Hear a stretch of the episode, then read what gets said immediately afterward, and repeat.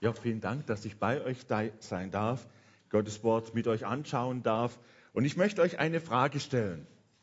Ähm, jeder von euch, jeder von uns lebt in verschiedenen Beziehungen.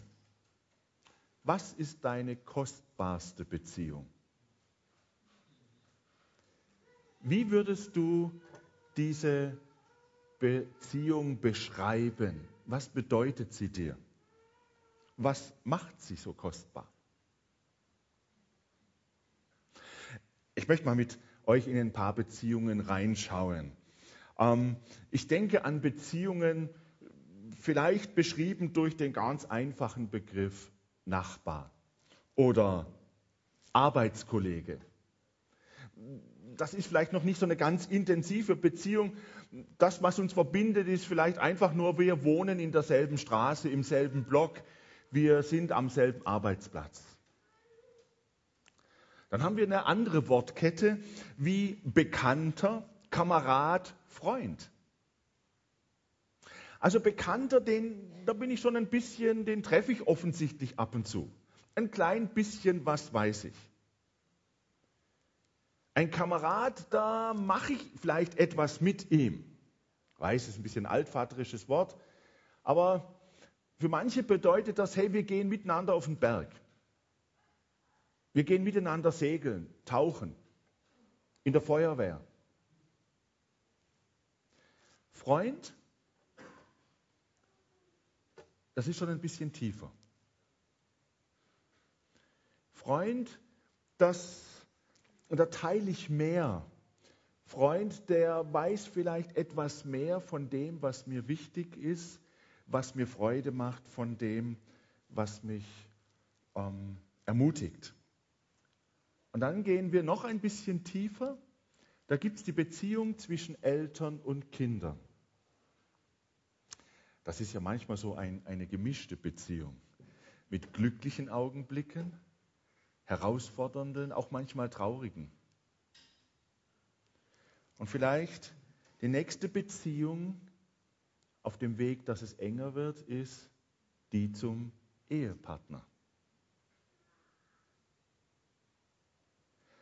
Ähm, Ehepartner sind die Menschen in aller Regel, die mich am besten kennen.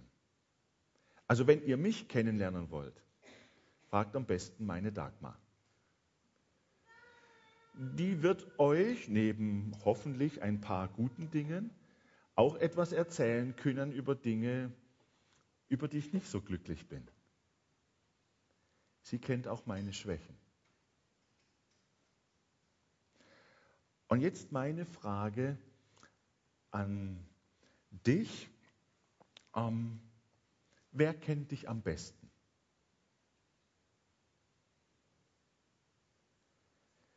Ähm, was kannst du mit ihm oder ihr besprechen? Und was traust du dich selbst mit deinem Ehepartner nicht zu besprechen? Was ist in den Tiefen deines Herzens, was du sagst, das kann ich vielleicht selber noch nicht einmal richtig in Worte fassen? Aber irgendwie möchte ich damit eigentlich gar nicht reden. Ich, ich kann es irgendwie gar nicht. Oder was möchte ich vielleicht bewusst nicht sagen? Vielleicht gibt es sowas gar nicht bei dir. Kann ja sein. Und jetzt möchte ich das nehmen und umlegen auf unsere Beziehung zu Gott. Wie würdest du für dich deine Beziehung zu Gott beschreiben? Was freut dich an deiner Beziehung zu Gott? Und wo erlebst du Nähe? Wo lässt du dich gerne drauf ein? Und wo fällt es dir schwer, nahe zu sein, ihn mit hineinzunehmen? Wo würdest du sagen, da möchte ich eigentlich mit Gott gar nicht drüber reden? Und ich habe in den Psalmen ein Gebet gefunden, wo sich David mit Gott auseinandersetzt. In meinen Augen fasst er in diesem Gebet, in diesem Lied zusammen seine Beziehung zu Gott, wo er vielleicht über Monate durch eine Krise gegangen ist, etwas, wo er gerungen hat mit Gott. Und es geht in meinen Augen sehr stark um seine Beziehung zu Gott, dass die tiefer wird. Und ihr kennt diesen Psalm und vielleicht bringe ich euch heute eine Sichtweise, die euch nicht so bekannt ist und möchte euch dort mitnehmen und möchte das tun unter dem Gedanken, Gott ist anders, lass dich auf ihn ein.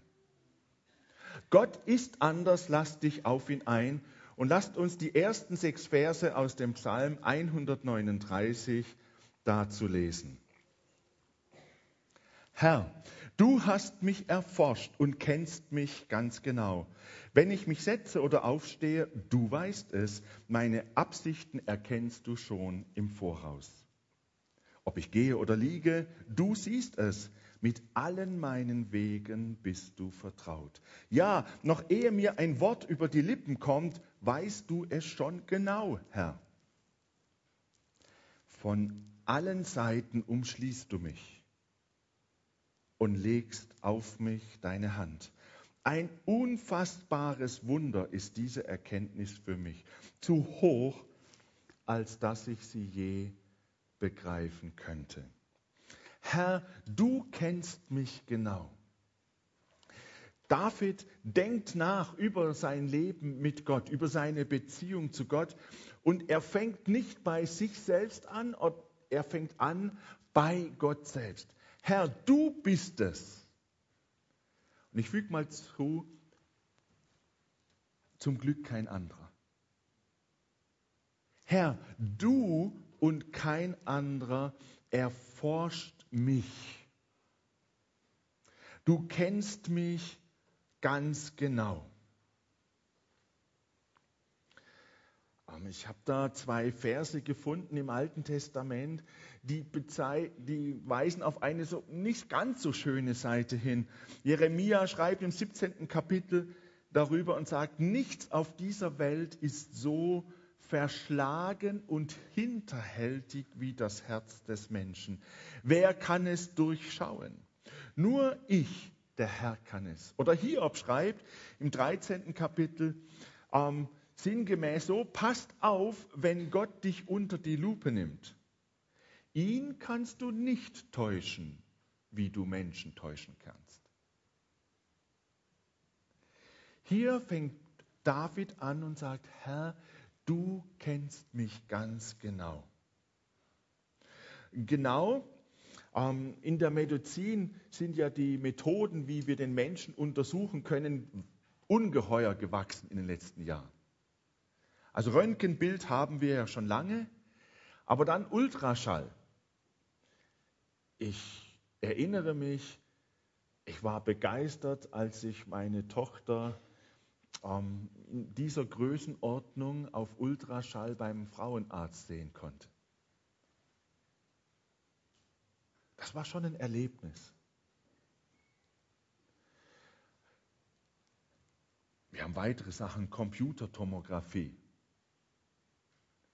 Wir können schon sehr genau hinschauen inzwischen.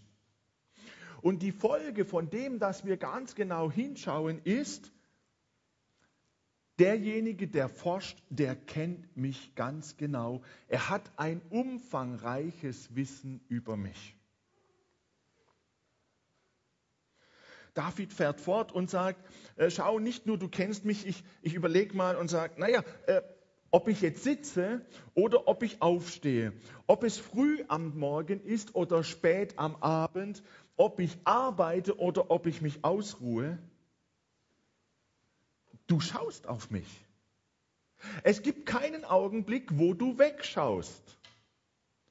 Ich, ich scheine wirklich interessant zu sein für dich. Ich meine, etwas, was für mich keinen Wert hat, um das kümmere ich, kümmere ich mich nicht. Das sortiere ich aus. Aber das, was mir wichtig ist, dafür investiere ich Zeit. Das möchte ich tiefer kennenlernen. Und hier schreibt er von fern. Du weißt es sogar aus der Ferne, was mich bewegt, ähm, was meine Absichten sind. Also du kennst nicht nur die Handlungen, sondern du schaust sogar, was in meinem Kopf vorgeht und in meinem Herzen, was die Absicht dahinter ist. Du schaust nach, ob ich wandle oder liege, ob ich auf der Straße bin oder im Bett, mein öffentliches Verhalten und mein privates Verhalten. Es gibt keinen Bereich, den du einfach aussortiert hast, der dich nicht interessiert. Und er schreibt das hiermit, du, du prüfst, du misst ab, du kontrollierst, du sichtest. Nicht einmalig, so wie einmal im Jahr das Pickerl fällig ist, sondern fortwährend. Es ist eine Grundhaltung Gott, die du hast, eine Handlung des beständigen Schauens auf mich. Ich kenne einen Mann, Bruder eines des Freundes, durch den ich zum Glauben gekommen bin. Er ist Professor für Biologie in Kiel und er hat geforscht über, wie man Masttiere damals, äh, Schafe, noch schneller, noch, ähm, noch zügiger, noch, mit Wert, noch wertvoller machen kann ähm, mit der Tiermast. Und dann haben sie gemessen, was gibt man den Tieren in der Früh und was fressen sie nicht. Das wird zusammengefegt und gewogen und, ab, äh, und untersucht. Äh, am Abend dasselbe. Sie haben das, was die Tiere von sich geben, untersucht. Was wurde verwertet und was nicht. Und am Ende haben sie die Tiere zwei oder drei Tage in eine Kammer gesperrt und sogar die Luft gemessen, die zugeführt wurde und abgeführt wurde. Und dann haben sie die Tiere geschlachtet und genau untersucht, welches Fleisch ist wertvoll, wie viel Fett und so weiter. Also die haben wirklich alles untersucht, was sie konnten. Ziel, noch mehr Profit, noch schneller. Und irgendwie, ähm, ich weiß nicht, ob ihr dieses Gefühl, das, das David hier erlebt von Gott, nachvollziehen könnt. Ja, noch ehe mir, so Vers 4, ein Wort über die Lippen kommt, weißt du es schon genau. Also bevor ich es von mir gebe, in der Zeit, wo es in meinem Herzen gebiert, sich entwickelt, kennst du das schon. Und er schreibt dann, Vers 5, von allen Seiten umschließt du mich und legst deine Hand auf mich. Also das mit der Hand, das ist ja so eine Sache. Also meine Tochter schätzt es, wenn sie etwas Tolles getan hat und ich komme auf sie und lege meinen Arm so um sie und sage, ich bin stolz auf dich, das hast du toll gemacht. Wenn es gibt andere Situationen. Wenn sie etwas getan hat, wo sie weiß, da sind meine Eltern nicht so glücklich. Und ich nehme so meine Hand und lege sie auf die Schulter und sage, du lass uns mal reden. Dann ist dieselbe Hand, die vielleicht vorher als Ermutigung erlebt war, die fühlt sich auf einmal viel schwerer an. Hier schreibt David, hast du mich umschlossen. Und er meint hier keine wohlwollende Umarmung, sondern dieses Wort, was hier umschlossen, und das wird oft in der Auslegung leider nicht angeschaut ist, wird dieses Wort verwendet, wenn ein Feind eine Stadt erobern will. Und dann wird die Stadt abgeriegelt und keiner kommt mehr rein und keiner raus. David sagt, hey, das krieg ich nicht, das fasse ich nicht. Du bist mir so nahe auf die Pelle gerückt. Ähm, ich krieg das nicht hin. Das ist kaum auszuhalten. Ich, ich habe keine Freiheit mehr. Du engst mich ein. So empfindet er das. Er sagt dann, das ist ein unfassbares Wunder, dass du mich so umfassend kennst. Ich kann das nicht begreifen. Gott, du kennst mich durch und durch, aber ich dich. Uh -uh. Da sind Welten zwischen uns. Das ist vielleicht eine Seite von Gott, die wir manchmal missbrauchen als Eltern für Kinder. Gott sieht alles. Und ich habe da Szenen erlebt, da ist mir das Messer in der Tasche aufgegangen.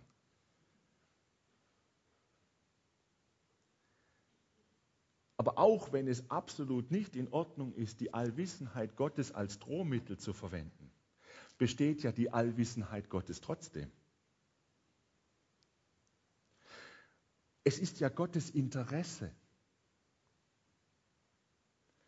Gottes, ähm, wie haben wir es heute gelesen, geschaffen zu seinem Ebenbild. Gott hat ein unwahrscheinliches Interesse an mir, an dir. Dich tiefer und tiefer kennenzulernen. Nicht einmal, sondern fortwährend und beständig. Warum jagt uns das manchmal Angst ein? Ich möchte ganz ehrlich sein, ich bin von dem, der Gedanke ist bei mir auch manchmal zwiespältig. Manchmal freut es mich. Und ich habe Augenblicke gehabt, wo ich irgendwie mich unwohl gefühlt habe. Wisst ihr, ich habe entdeckt, warum ich Angst davor habe. Weil ich mit Menschen erlebt habe, dass Menschen das, was sie an Wissen über mich sammeln, manchmal missbrauchen. Das erleben wir im öffentlichen Rahmen und das erleben wir vielleicht im privaten Raum. Irgendwann holen wir es dann raus und gebrauchen es. Und dann nehmen wir dieses Bild und übertragen das auf Gott, als ob Gott so einer wäre, der sagt, du, ich, habe ich hab so ein Archiv angelegt, so, ein, so eine Akte von dir. So genauso Stasi-mäßig. Und wenn ich mal was brauche, dann zieh es raus und dann bist du erledigt. Nein, Gott missbraucht seine Allwissenheit, seine, sein Interesse an dir, dich durch und durch zu kennen, eben nicht, um dich oder mich in die Pfanne zu hauen, sondern sein, seine Motive sind andere Motive, die dahinter stehen. Aber David ist sich, ich denke, er geht durch so eine Zeit und sagt, ich werde damit nicht fertig. Und dann sagt er, ich muss darauf reagieren. Herr, du kennst mich ganz genau, das ist mir, ich, ich halte das nicht aus. Und wenn man was nicht aushält, gibt es eines, wehren oder davonlaufen. Und die nächsten sechs Verse, David versucht hypothetisch in der Fantasie, in seiner Vorstellung vor Gott davonzulaufen. Deswegen hat er damals gedichtet, wohin könnte ich schon gehen, um deinem Geist zu entkommen? Wohin fliehen, um deinem Blick zu entgehen? Wenn ich zum Himmel emporsteige, so wärst du dort. Na, könnte man sagen, eh logisch. Wo denn sonst soll ich Gott antreffen? Jetzt kommt das Gegenteil. Würde ich im Totenreich mein Lager aufschlagen, dort wärst du auch. Hätte ich Flügel und könnte mich wie die Morgenröte niederlassen am äußersten Ende des Meeres, so würde auch dort deine Hand mich leiten.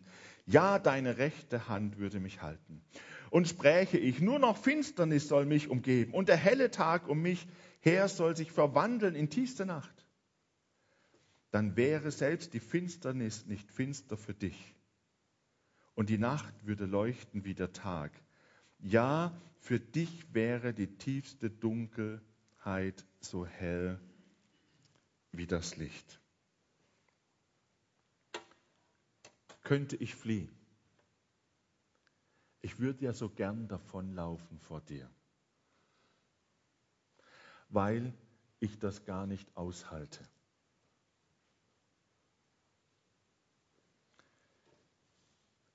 Er spielt es durch. Ähm, er spielt es durch in alle Möglichkeiten, die er sich vorstellen kann. Okay, in, im Himmel, also das, was dein Wohnort ist, na, das, das ist kein guter Ort. Da bist du eh. Aber dort, wo die Toten sind, die, die nicht mehr leben.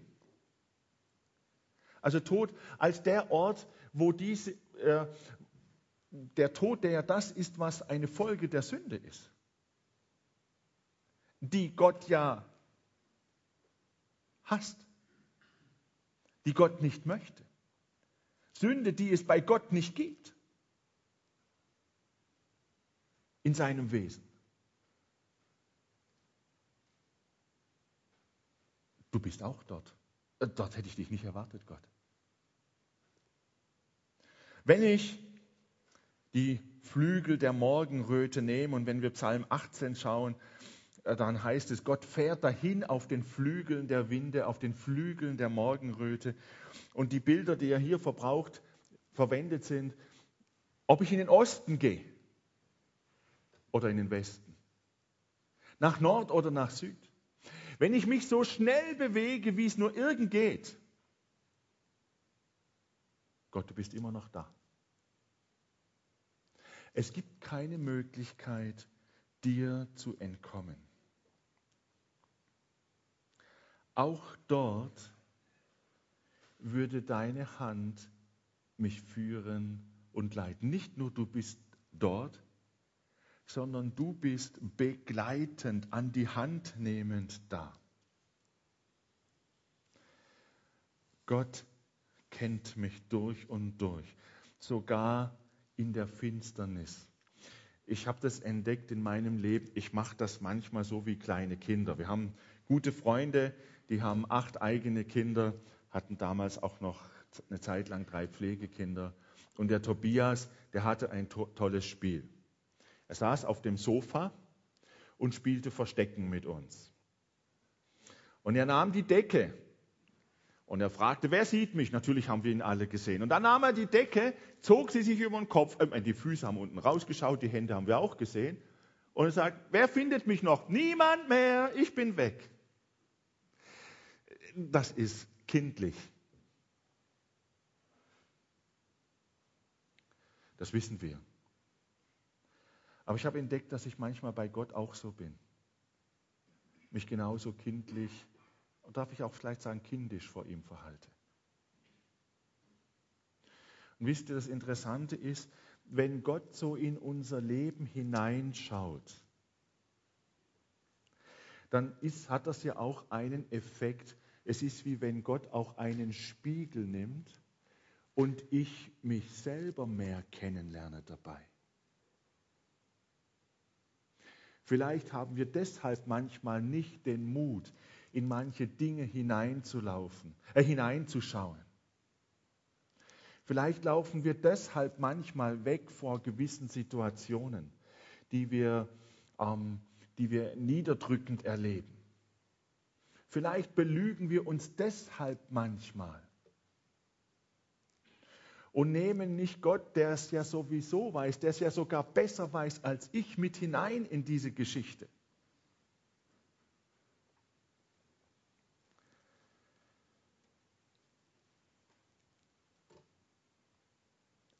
Hier endet er selbst in der Finsternis bist du da. Finsternis ist vor dir nicht Finsternis. Finsternis, dieser Raum, wo das Böse geschieht. Die meisten Einbrüche und Gewalttaten passieren doch oft im Dunkeln, an den Ecken, die abgelegen sind, wo niemand hinschauen kann. Gott ist auch dort. Und jetzt passiert etwas. Ähm, Jetzt passiert in ihm etwas, wo sich etwas ändert. Ab Vers 13.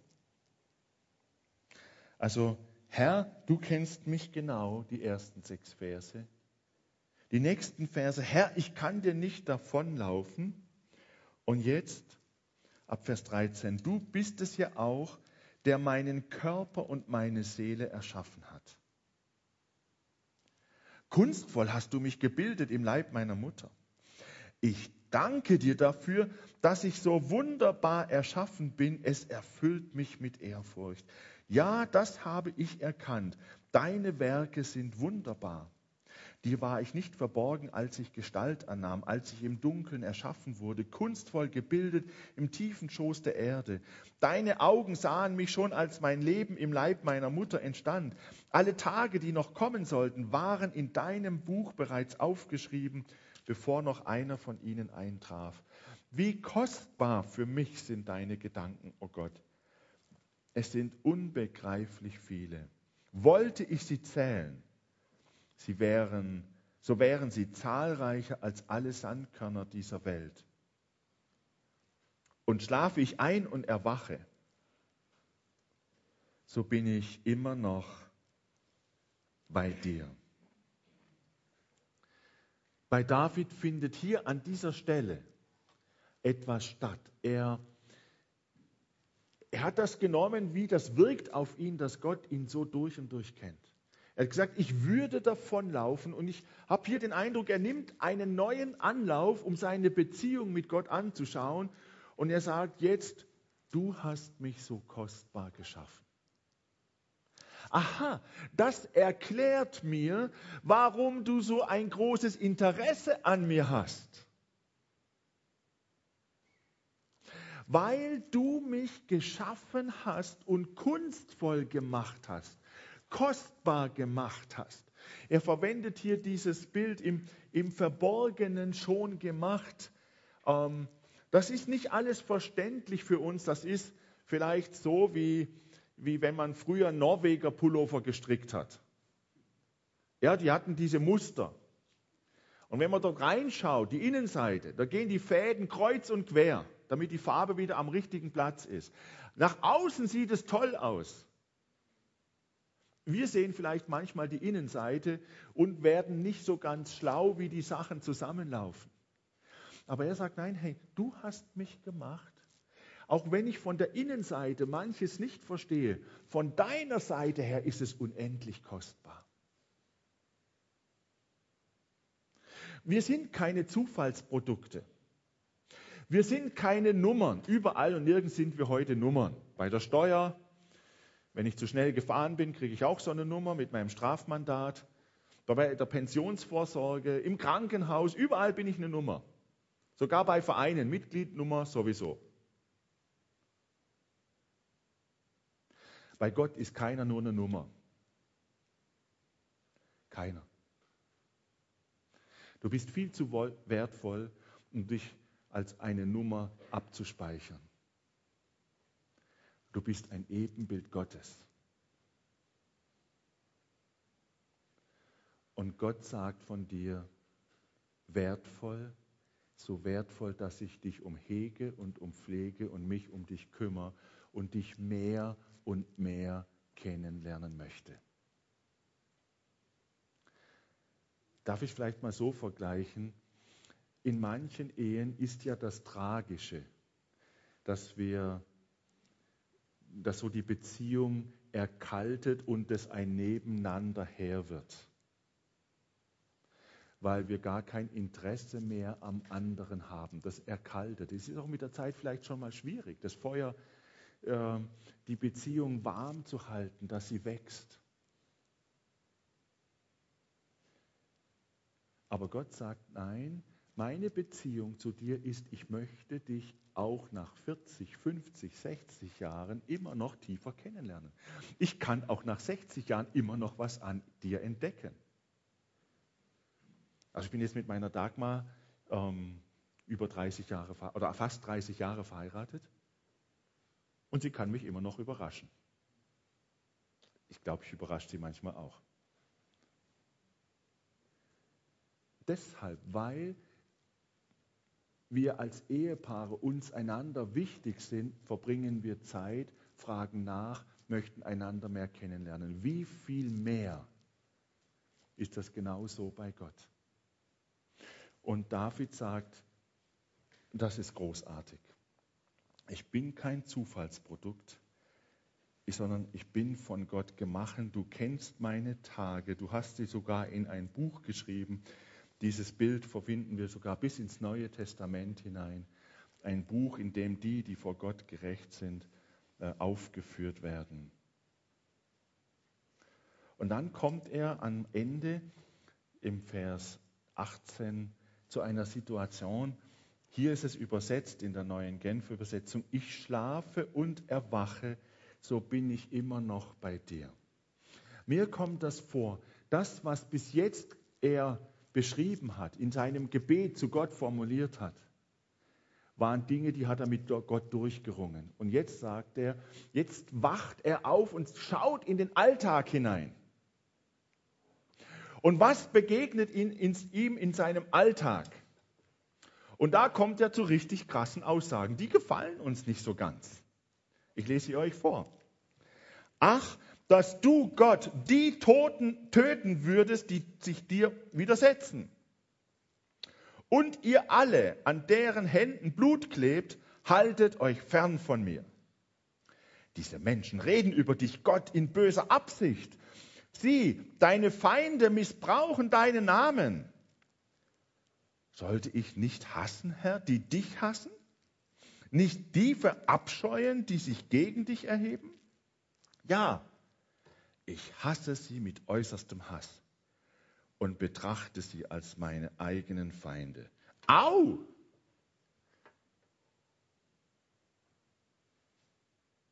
Also mich schmerzt das. Das sind klare Worte. Wie kommt David dazu, sowas zu sagen? Hey, deine Feinde sind meine Feinde. Mit denen will ich nichts zu tun haben. Ich gehe auf Distanz zu ihnen. Wisst ihr, wer Gott kennenlernt, wer etwas vom Wesen Gottes versteht, sich darauf einlässt, auf seine liebende Heiligkeit und auf seine heilige Liebe,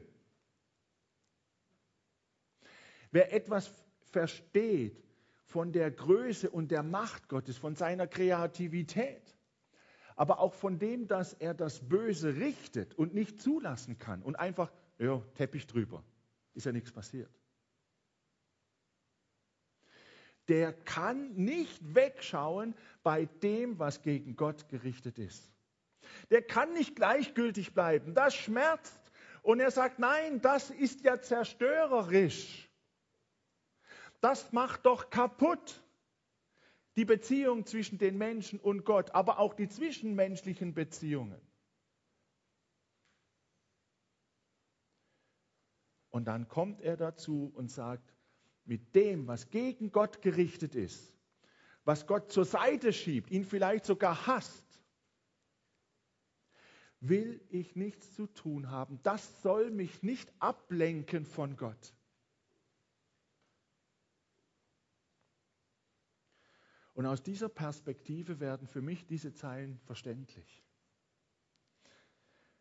Und er geht dann weiter und schreibt in den letzten beiden Versen 23 und 24, erforsche mich Gott. Erkenne, was in meinem Herzen vor sich geht. Prüfe mich, erkenne meine Gedanken. Sieh, ob ich einen Weg eingeschlagen habe, der mich von dir wegführen würde und leite mich auf dem Weg, der ewig Bestand hat. Bitte, Herr, prüfe mich und reinige. Das, was ihn am Anfang ein Problem war, dass Gott ihn so genau kennt. Also aus der falschen Perspektive war das für ihn unaushaltbar.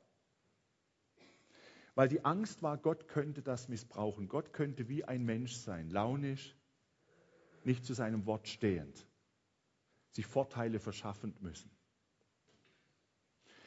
das ändert sich und er sagt, Gott, weil ich dich in deinem Wesen mehr verstehe, bitte schau ganz genau hin. Mir ist die Beziehung zu dir so kostbar. Ich möchte dich tiefer kennenlernen. Ich möchte in dieser Beziehung wachsen. Deshalb bete ich voller Vertrauen, schau ganz genau hin. Und jetzt möchte ich schließen mit dem ich das aufs Neue Testament übertrage. Wir brauchen keine Angst zu haben vor dem, was Gott in unserem Herzen entdeckt und uns liebevoll Stück für Stück vor Augen führt, was an Dingen in unserem Herzen ist, die nicht so schön sind. Weil wir haben Jesus, der für unser Versagen gestorben ist, die Schuld getragen hat. Wir haben Jesus, der auch den Schmerz, der uns angetan wurde, liebevoll heilt, Stück für Stück, Schritt für Schritt. Die Vollendung kommt. Aber es kann heute schon beginnen. Und deswegen kann eine Beziehung zu Gott echt und tief sein und sie wird wachsen, wenn ich mich auf Gott einlasse. Gott überfordert niemand von uns. Aber ich möchte uns ermutigen. Ich möchte uns wirklich ermutigen, sagen, lass dich auf diesen Gott ein. Gott ist anders. Er haut uns nicht in die Pfanne, sondern er möchte uns, wie Paulus schreibt, mehr und mehr in das Bild seines Sohnes Jesu verändern. Da wird sichtbar, wie Gott sich Menschsein vorgestellt hat. Gott möchte mehr und mehr, dass sein Wesen unser Wesen bestimmt. Und dazu zeigt er uns manchmal auf, was in unserem Herzen ist. Mir ging das vor ein paar Tagen so. Ich war in einer Situation, einige Leute zusammen und dann wurden einige Leute geehrt, die einfach sich einsetzen das, was man bedankt hat bei diesen Leuten, tue ich auch. Mein Name wurde nicht genannt. Und die nächste halbe Stunde dieser Veranstaltung war für mich gelaufen, weil mein Herz war innerlich, ich war stinkig.